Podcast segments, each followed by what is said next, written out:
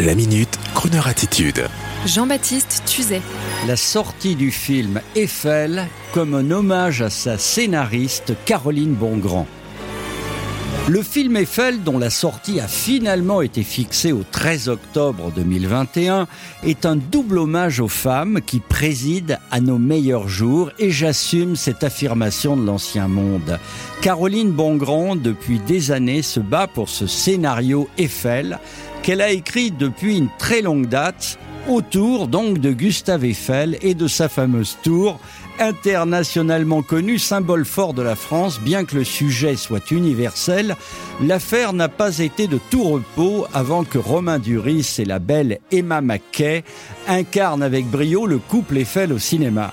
Le périple pour la scénariste a été tellement long, un peu comme la gestation de la radio numérique terrestre, tellement long qu'elle en a même fait un bouquin intitulé Eiffel et moi paru aux éditions Onfora. Un chemin de croix, précise le magazine Vanity Fair, amoureux des success stories. L'affaire commence en 1997. Élève d'une école américaine, Caroline Bongrand se retrouve à faire le pitch de son scénar, comme on dit dans le métier, à un producteur américain. Mais ça bloque. L'histoire de Eiffel n'a rien d'étonnant. Vie de famille normale et beaucoup de travail. Eiffel a un peu le melon, il est vrai, voulant absolument imposer son nom à sa tour, alors qu'en fait ils étaient plusieurs à l'élaborer. Mais bon, pas de quoi en faire tout un film. C'est alors que la scénariste, sensibilité féminine oblige, à un éclair de génie.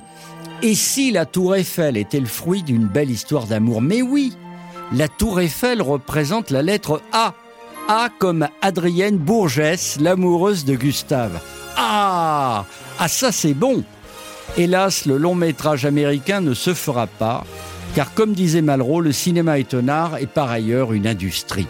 Et revoici la scénariste Caroline Bongrand de retour en France avec son manuscrit sous le bras, rencontre avec Luc Besson qui veut se réapproprier le scénario, refus de Marion Cotillard pressenti pour incarner la belle Adrienne Eiffel. Le chemin est long pour les créatifs, d'autant plus qu'Olivier Dahan, le réalisateur de La Môme, aurait sûrement fait un super boulot.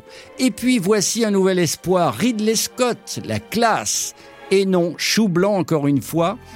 Et enfin, voici que 22 ans plus tard, la relève française arrive, Martin Bourboulon, sympathique réalisateur de Papa ou Maman 1 et Papa ou Maman 2, futur réalisateur des Trois Mousquetaires en 2023, s'attaque à l'affaire avec Romain Duris et l'actrice Emma Mackay, française de la Sarthe, installée à Londres, mannequin et actrice pour Netflix, entre autres. Ça y est, le film voit le jour et la bande-annonce promet de très belles images. Je vous laisse aller le découvrir en salle, ce film, en vous demandant d'avoir une pensée pour Caroline Bongrand, la scénariste de Eiffel, même si, d'après une autre femme auteure du livre La vraie vie de Gustave Eiffel, l'histoire de la forme de la tour dédiée à l'amoureuse de Gustave ne serait pas totalement authentique. Mais qu'importe, les lumières s'éteignent, on est bien dans la salle de cinéma et le film commence.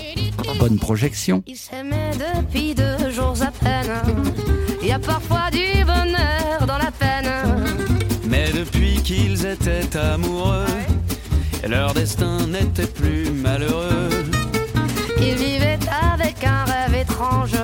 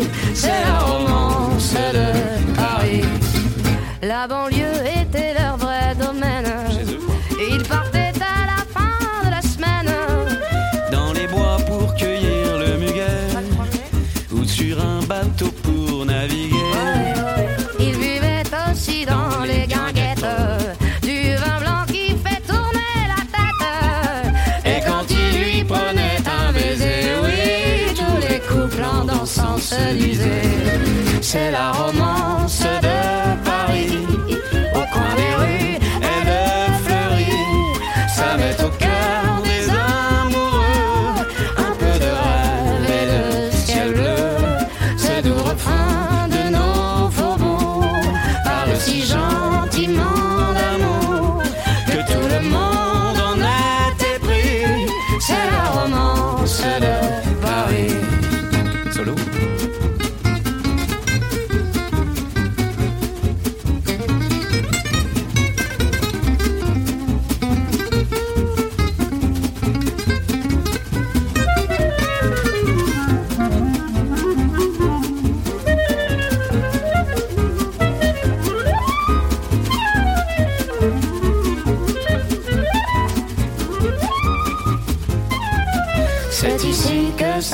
notre histoire.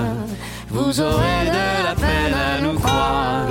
Si on vous dit qu'ils s'aimèrent chaque jour, qu'ils vieillirent avec leur tendre amour, qu'ils fondèrent une famille admirable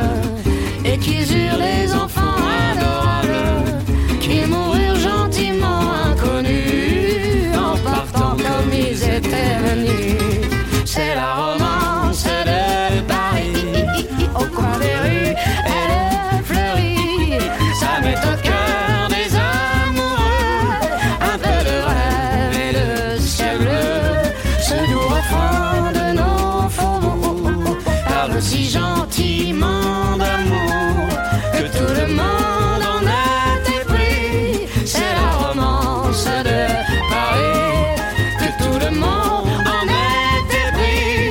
C'est la romance de Paris.